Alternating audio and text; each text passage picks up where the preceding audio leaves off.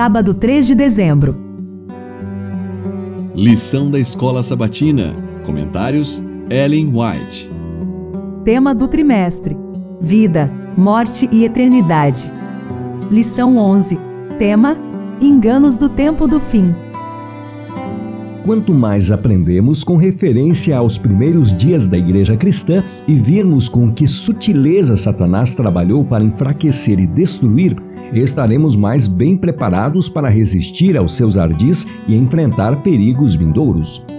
Vivemos num tempo em que tribulações nunca antes vistas prevalecerão.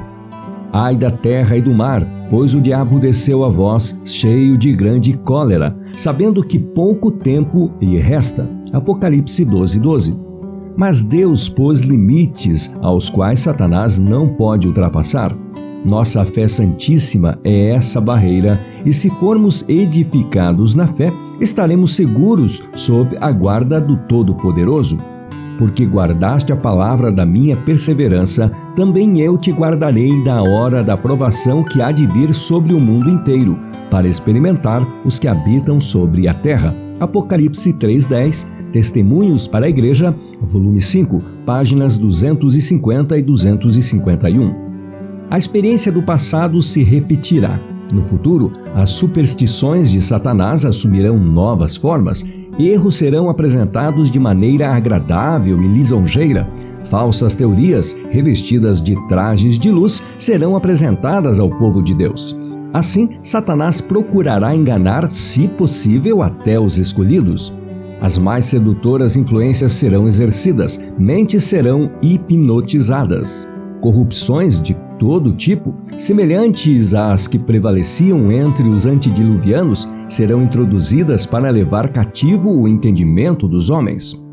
A exaltação da natureza em lugar de Deus, a desenfreada imoralidade da vontade humana, o conselho dos ímpios, Satanás usa essas coisas para alcançar certos objetivos ele empregará o poder de uma mente sobre outra para realizar seus desígnios.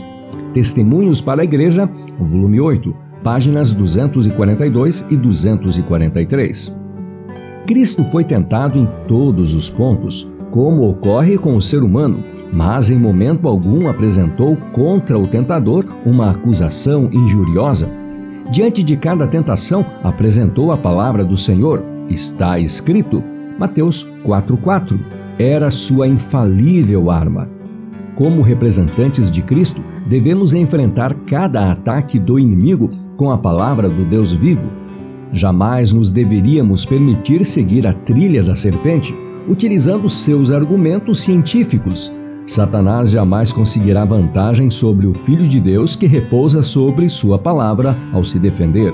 Nosso conselheiro impressionou profundamente a nossa mente no sentido de que o povo guardador dos mandamentos deve ser santificado por meio da verdade e que a essa verdade deve sempre ser concedido o mais destacado lugar. Não devemos esquecer que Satanás ainda vive e exerce seu poder enganador por meio da falsamente chamada ciência. Cristo era a majestade do céu, o príncipe da vida. Ainda assim, humilhou-se como homem, tornando-se obediente a cada um dos mandamentos da lei de Deus. Passou pelo terreno que cada pessoa que toma sobre si seu nome precisa passar, saindo de sua grande prova puro e não contaminado pelo pecado. Ele foi nosso exemplo em todas as coisas. Testemunhos para a Igreja, volume 9, páginas 56 e 57.